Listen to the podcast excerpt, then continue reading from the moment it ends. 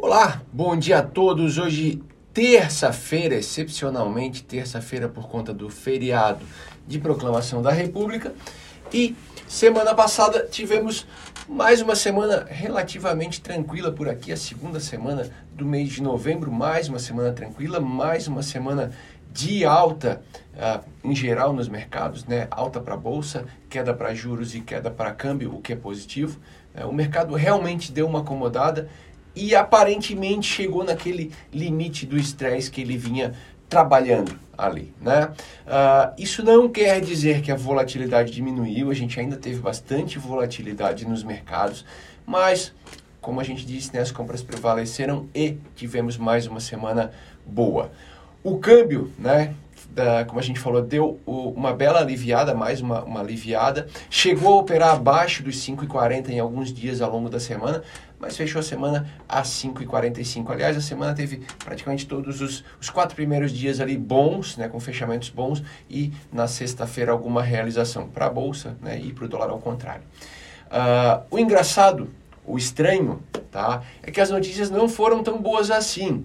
Nós tivemos IPCA de outubro vindo acima do esperado, também o IGP-DI, né, que foi divulgado na semana passada, ou seja, a gente está com inflação em alta, tá?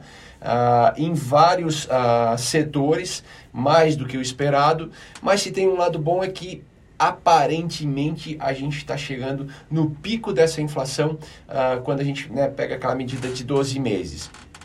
Só para lembrar, a inflação é um fator mundial. A inflação americana, que a gente vem acompanhando também, é a mais alta dos últimos 30 anos, tá? Então não é um problema exclusivamente do Brasil, apesar de aqui a coisa está pesando um pouco mais, tá?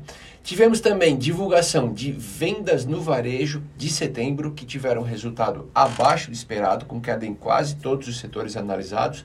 E os serviços, né, que são a esperança da retomada, também surpreenderam para baixo. Mas lembrando, a gente está analisando dados de setembro. Tá? Ah, para serviços, ao invés de uma alta de 0,5% prevista, houve uma queda de 0,6%, encerrando aí um ciclo de alta de quase um semestre. Na política, tivemos a aprovação no Congresso da PEC dos precatórios, tá? que agora virou PEC do teto de gastos.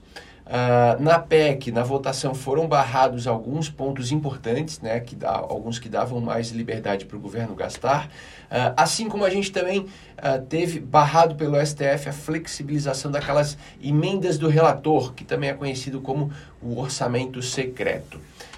por fim, uma notícia boa de fato. Nós tivemos uma melhora, mais uma melhora significativa nos níveis dos reservatórios, tá? E a crise hídrica, de fato, deve ter impactos menores do que se esperava.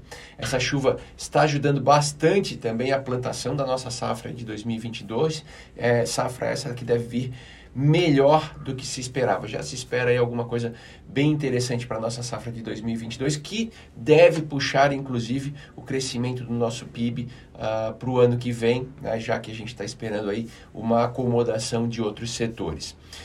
Uh, ontem, né, como a gente disse, feriado aqui, mais mercados abertos lá fora. Apesar disso, pouca coisa aconteceu e a gente não deve ter nenhum ajuste importante por conta disso na abertura de hoje. Então, de fato, estamos começando a semana hoje, ok? Uma ótima semana para todos.